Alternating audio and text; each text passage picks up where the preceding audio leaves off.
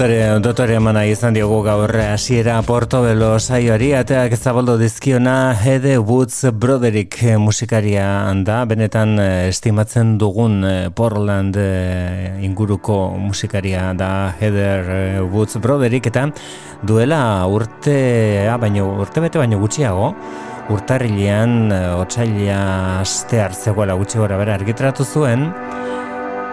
Disko instrumental bat e, txeloa zen protagonista disko horretan, Domes izeneko diskoa zen hori orain e, zati bat entzungo dugu. Eta egunotan argitratu du bere disko berria osatuko duen e, kantu pare bat entzun dugunak Blood Run Through Me du izena, Head Woods Brotheriken kantu berria zen hori. Eta beste hau esan bezala iragan urte hasieran egindako Doms diskotik Day Lighting.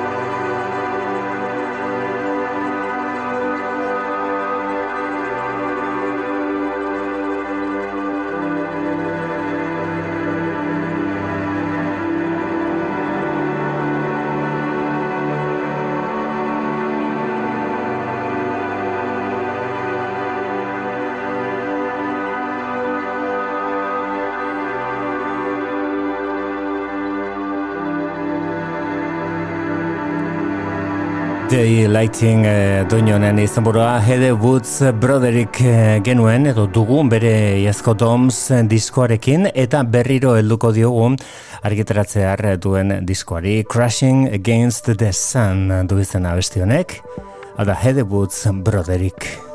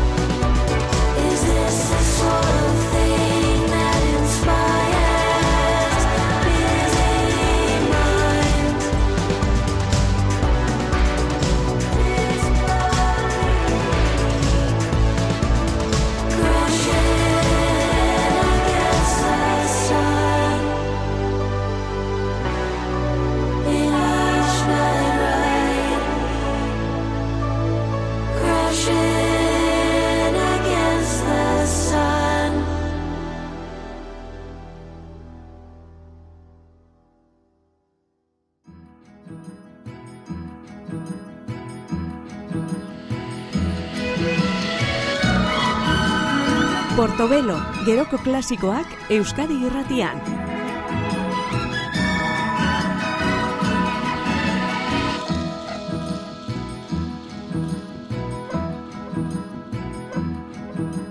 Lubin on the carousel, on the carousel.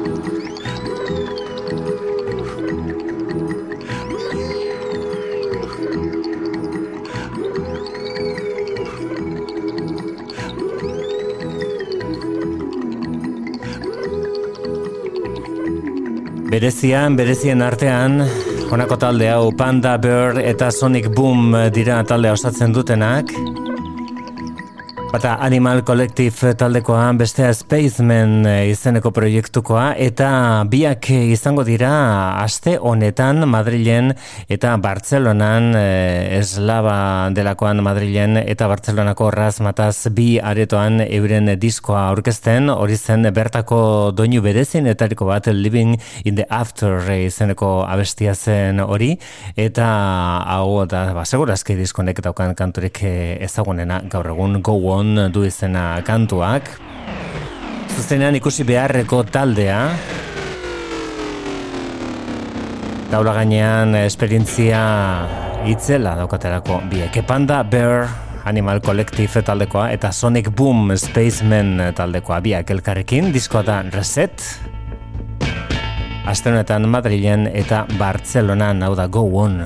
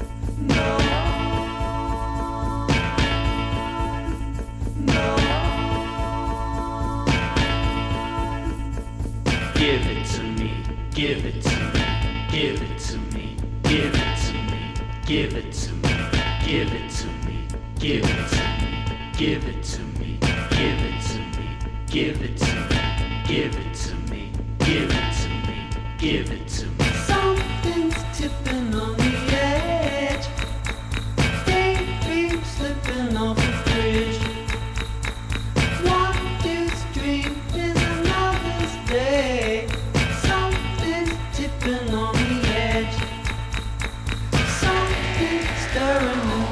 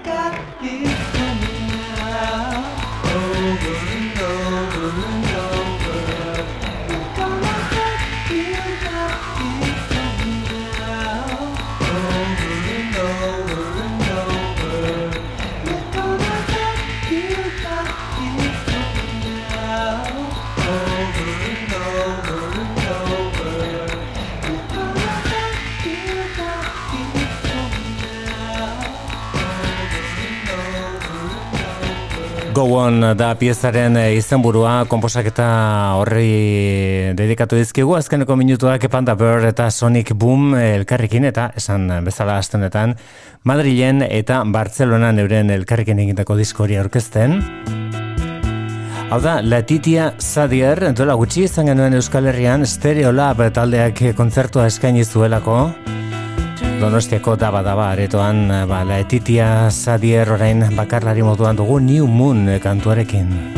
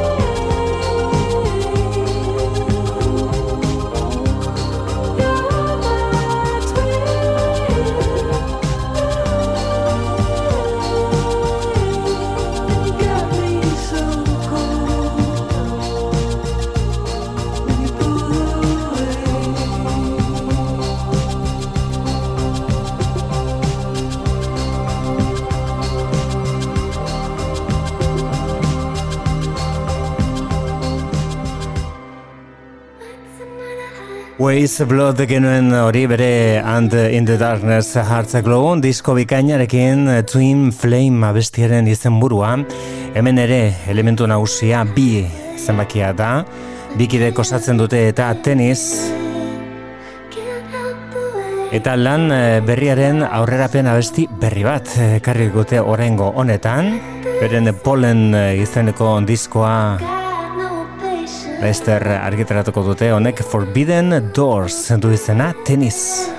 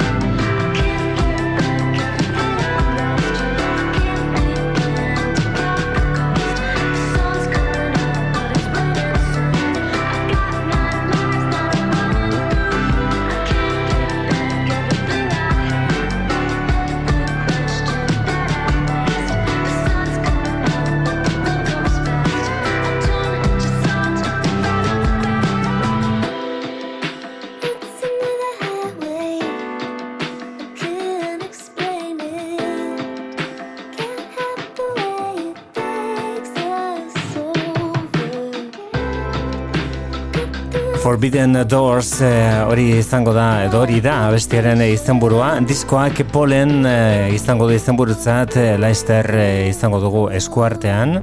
Gogora ezagun une batez, ba, ia, ia, kasualitatez eh, musika gintzan hasi zen talde honen eh, lehendabiziko diskoa 2000 eta amaika zen, eta Cape Dory izeneko lan eh, bat egin zuten, onela zabaltzen zuten Take Me Somewhere abestiaren izena, hauek ziren tenis hasieran.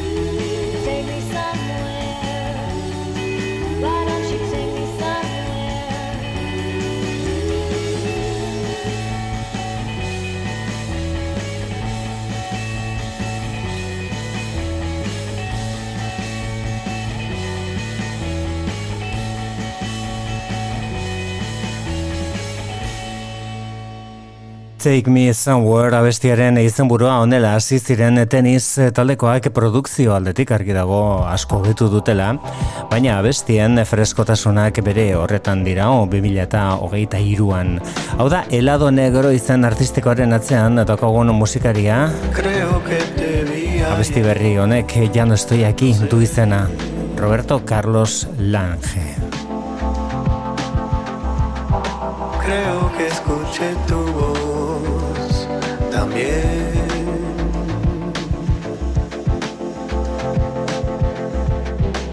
Ojalá me estoy volviendo loco.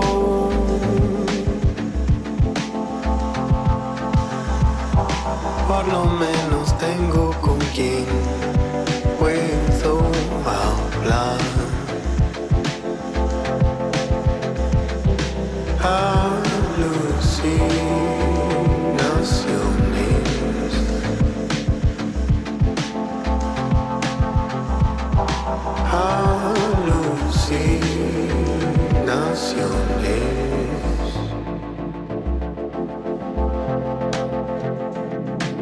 Hace tres meses que no veo a nadie.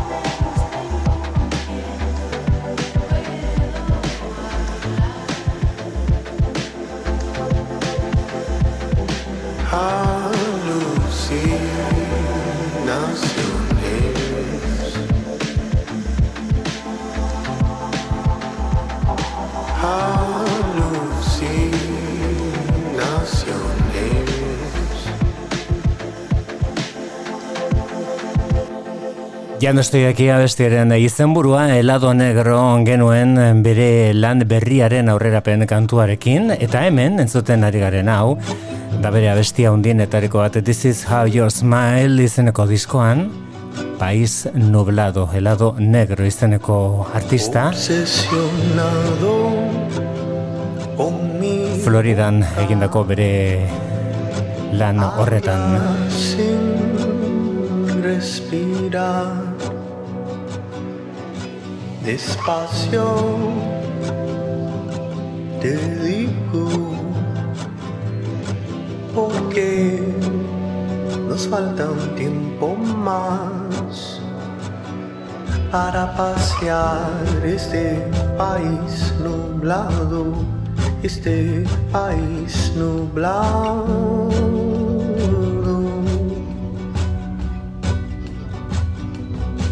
Pasear este país nublado, este país nublado.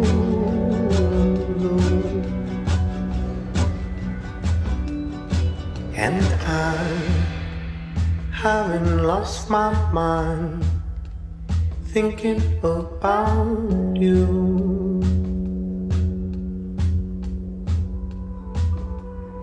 And I lost my breath shouting all the things we're about to do.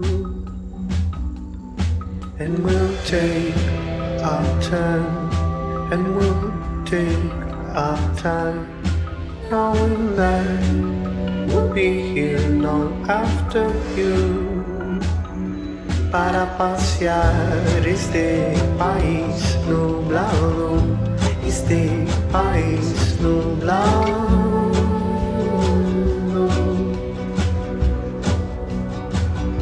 para pasear este país nublado, este país nublado.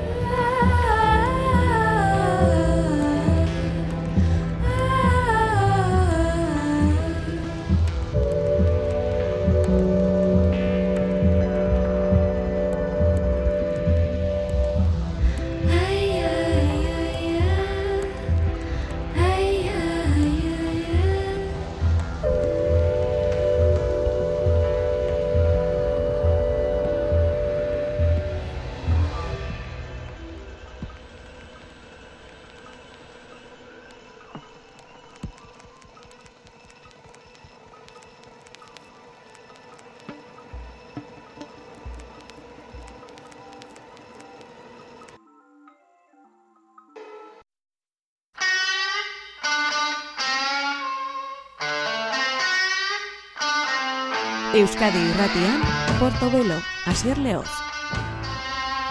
Gitarra elektrikoari beste erabilera bat eman zion. Musikari handi bat gaur protagonista, gure Portobelo saioan, Tom Berlain, bere izena Tom Miller, estatu batu harra, berak e, ipini zuen bidean Lehen bizi Neon Boys izeneko talde bat eta gero Television banda eraginkorra, Marky Moon oraindik da atzo goizean grabatua ematen duen eh, disko eraginkor bat. Eta gero bakarrari egin zitzegun e, irurogeita meretzian diskonen eskutik Tom Berlin ipini zion diskoari izena. ondela zabaltzen zuen The Grip of Love.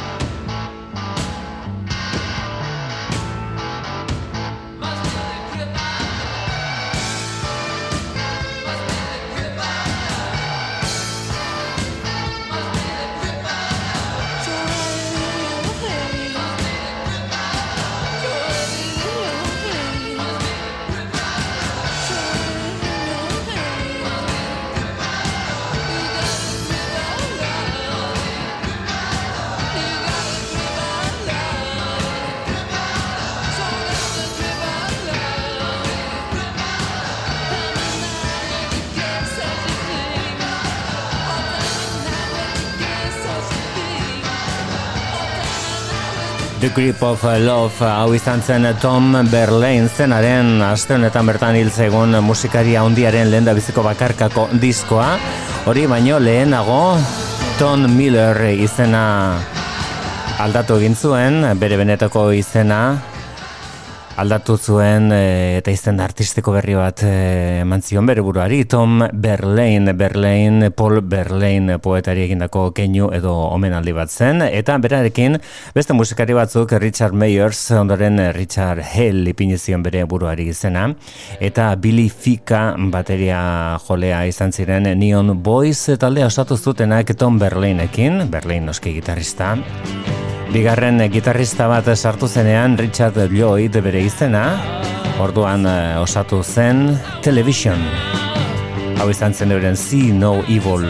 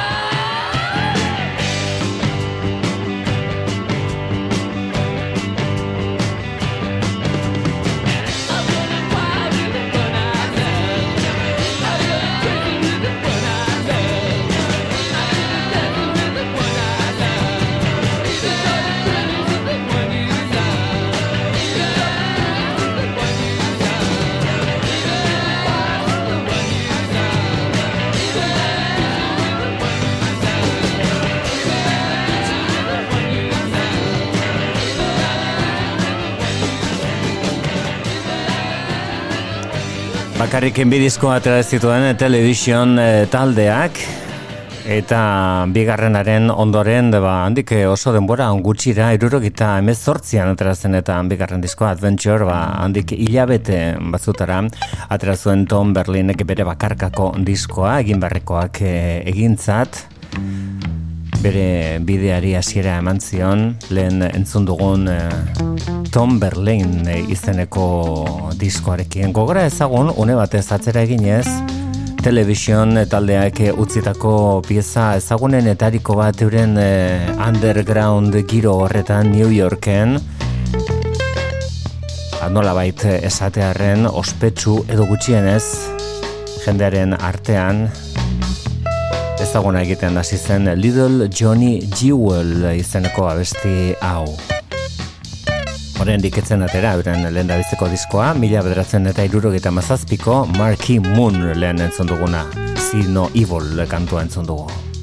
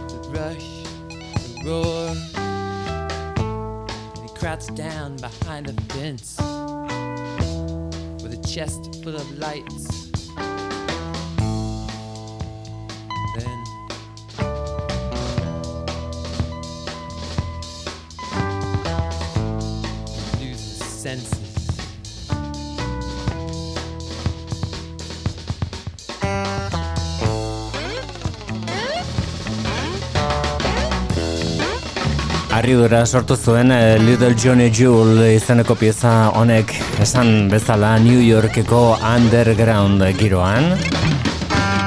Irurogeta mazazpian atera zen television taldearen lehen dabizteko diskoa Marquee Moon izenekoa. Eta jakina disko horretatik perla bat eh, berreskuratzerik baldin badago. Diskori izena ematen ziona da Marquee Moon, irurogeta mazazpian television.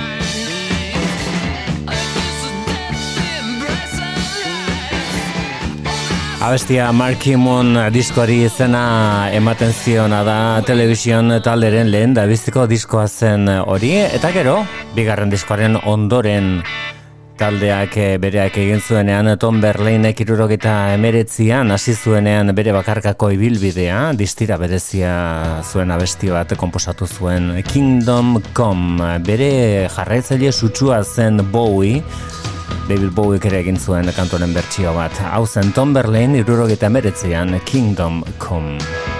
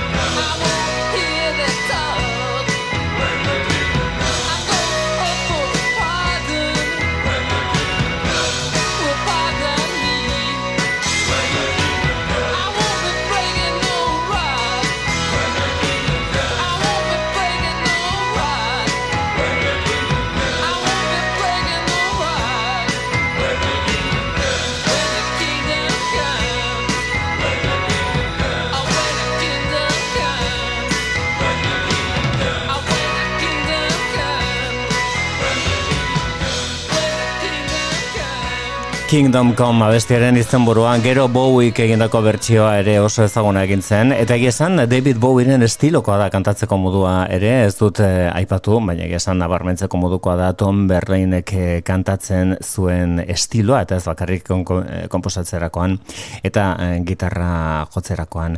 Hori zen bere lehendabiziko lana bere estraineko bakarkako lana Tom Berlain zen diskoren izenburua eta bertatik berreskuratuko dugu kantu inspiratuenetariko bat souvenir for from a dream.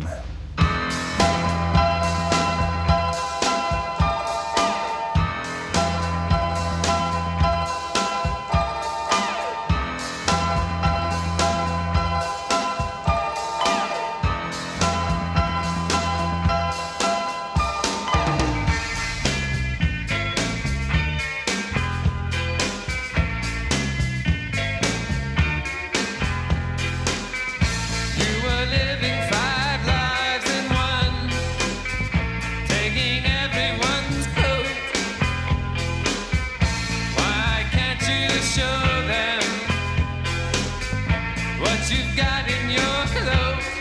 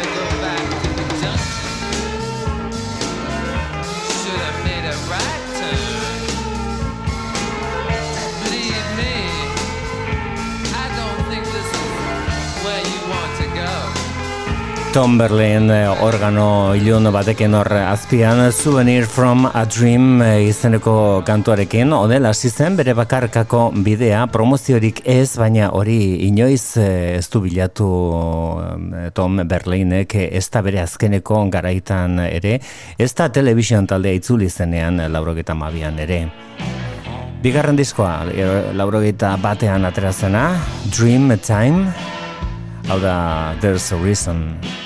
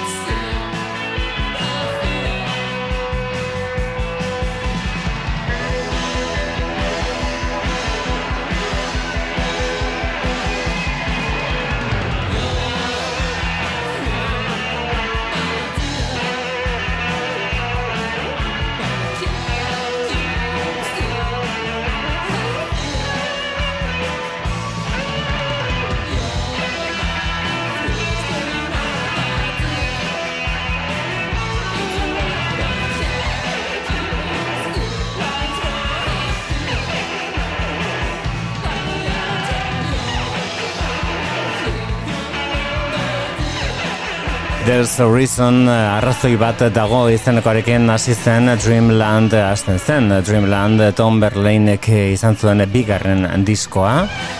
Hirugarrena urtebete geroago laurogeta bian atera zen Words from the Front zen diskorren izenburua eta berreskuratuko dugun kantua da Postcard from Waterloo. Tom Berlain laurogeta bian.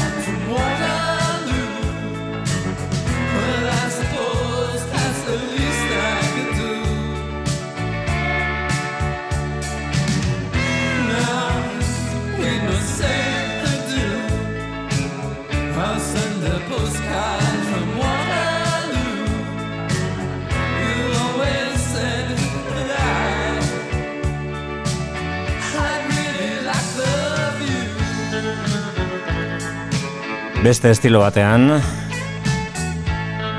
Besteak beste Luna taldearen gan suposatutako eraginaren abarmena da disko honetan. Postcard from Waterloo da bestiaren izan burua Tom Berlin eh, bere Words from the Front eh, izeneko diskoarekin. Bere lan onenetariko bat eh, izan zen hau. Eta, bueno, bere bakarkako bideak aurrera egiten zuen arren television taldeak, azken batean harreman eh, txarrik izan eh, zenez eh, taldekideen artean, ba, erabaki zuen, itzultzea. Euren eh, eragina nabarmenagoa zenean, laurogeta marko amarkada azten ari zela laurogeta mabian, atera zen, television izeneko diskoa, bandola baita esan ez hemen gaude, badakigu garrantzitsuak izan garela belaunaldi, belaunaldi oso batentzat. Honek Call Mr. Lee zuen izena. on an inside job. But now I'm down to wait.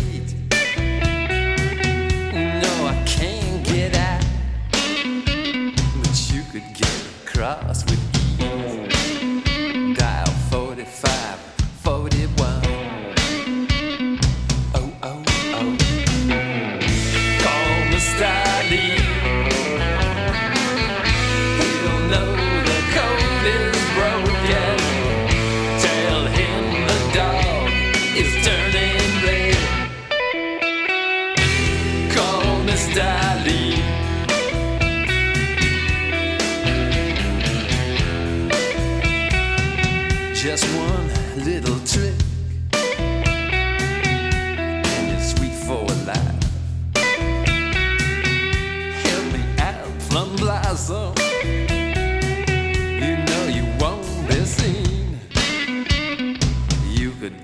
across with ease.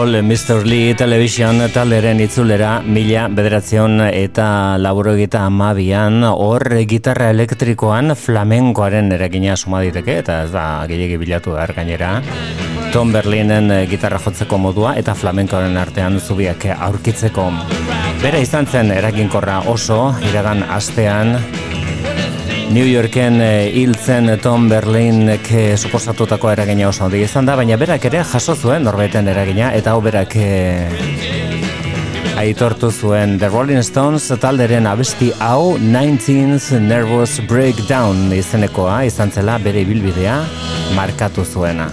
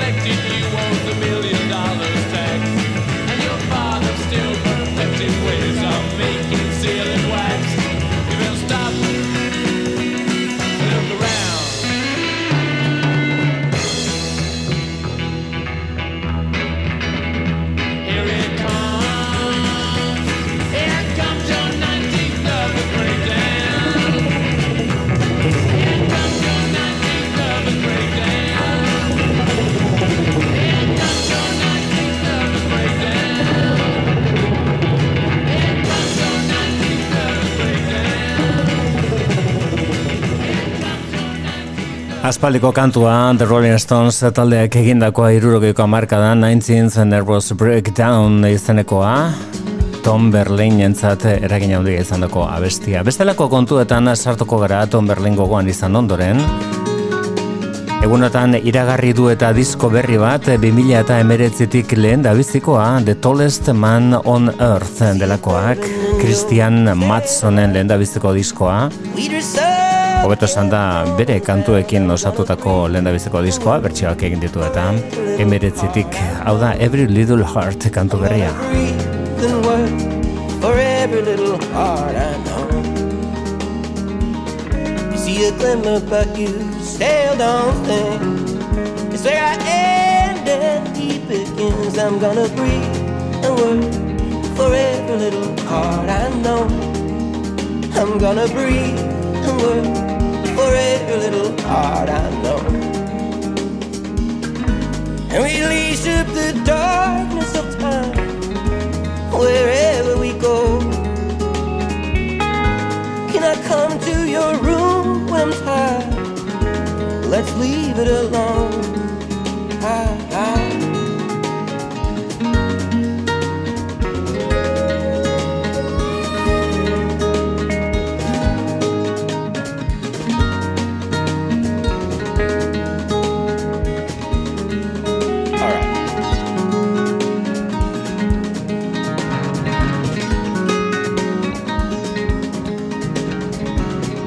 we got trampled by the mountains here.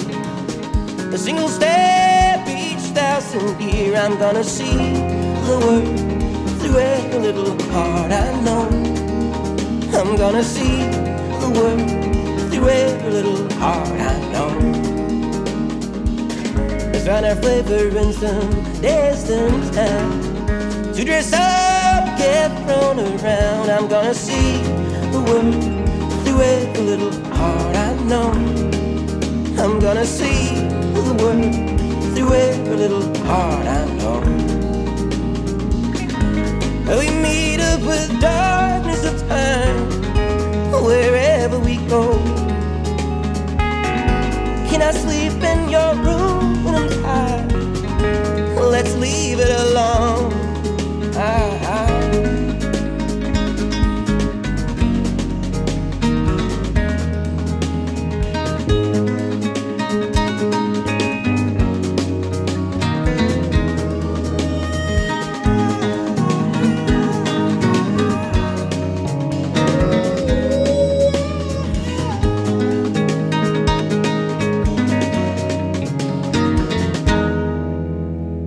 Diskoren izenburua oraindik eh, ez dago ez dago iragarrita, baina bai data apirilaren amalauan aterako da anti-zigiloaren eskutik eh, The Tallest Man on Earth eh, delakoaren disko berria, esan bezala 2000 eta emeretzian egin zuen bere aurreko disko originala, eta orain une batez gogeratuko dugu bere aspaldiko disko bat. There's no living now zen diskorren izenburua, eta besti hau 1904 oso oso ezaguna egintzen 1904 esateko motua. The Tallest Man on Earth 2000 eta amabian.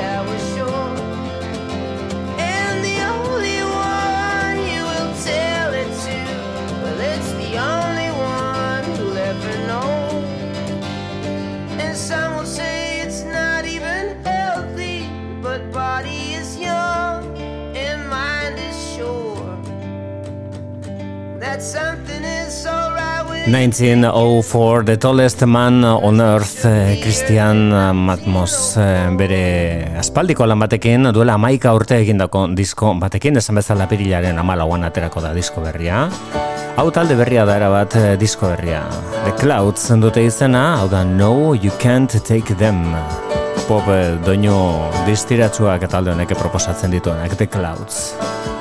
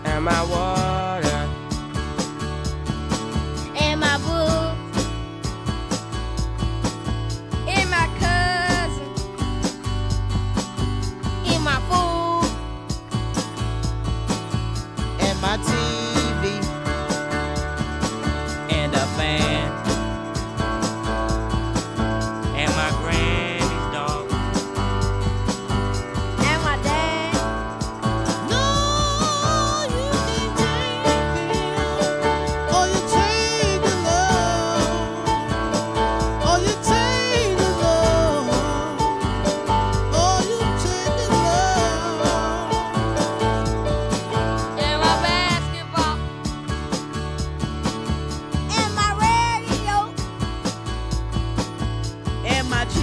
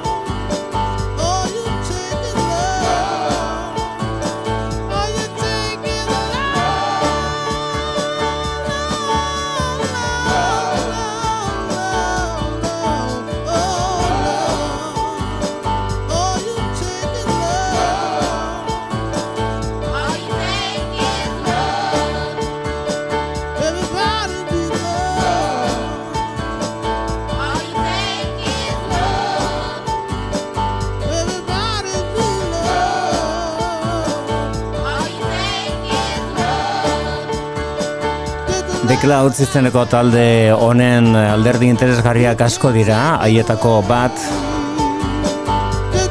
amateur ukitu handi bat daukala, abestari, prof, abeslari profesionalak ez direnak eh, parte hartzen dutela hemen, The Clouds, berez eh, hemen eh, multimedia artista ezagun bat eh, da, ba, nola bait guztia bideratzen duena, Stuart Hyatt bere izena, Indianapolisen eh, sortutako taldea da, naiz eta Alabamako abesbatz gazte baten parte hartzea ere dagoen disko honetan. Simpletasuna, baina modurik onenean, baita diskoren azalean ere, odei bat, odei baten eh, irudia besterik gabe, eta zeru urdina. No, you can't take them eta bestiaren izenburua gospel ukitu eder batekin eta amateur batekin The Clouds eh, taldea eta euren e, estraineko lana. Ba, estraineko lana apur bat e, urrun dauka mila bederatzen eta irurogeita malauan e, Bruce Springsteenek, baina hortxe dira hau Eta astenetan bertan izan da Tampan bere areto eta hiri maitatuenetariko batean. Otsaila hasi zuen kontzertu horrekin bere bira berria dagoeneko martxan dago. Eta bira berri horretan Springsteenen klasiko ez gain Johnny 99, Badlands, The Rising, She's the One hoien artean. Azkeneko soul bertsio sortak ere parte hartu du. Don't Play That Song Ben E. King delakoren eh, bertsioa. Bruce Springsteenek estrenatu zuen astenetan tampan egindako kontzertu horretan. Springsteenekin The Boss jaunarekin utzeko zaitut. Only the strong survive diskotik Don't Play That Song. Besterik ez, hobi izan.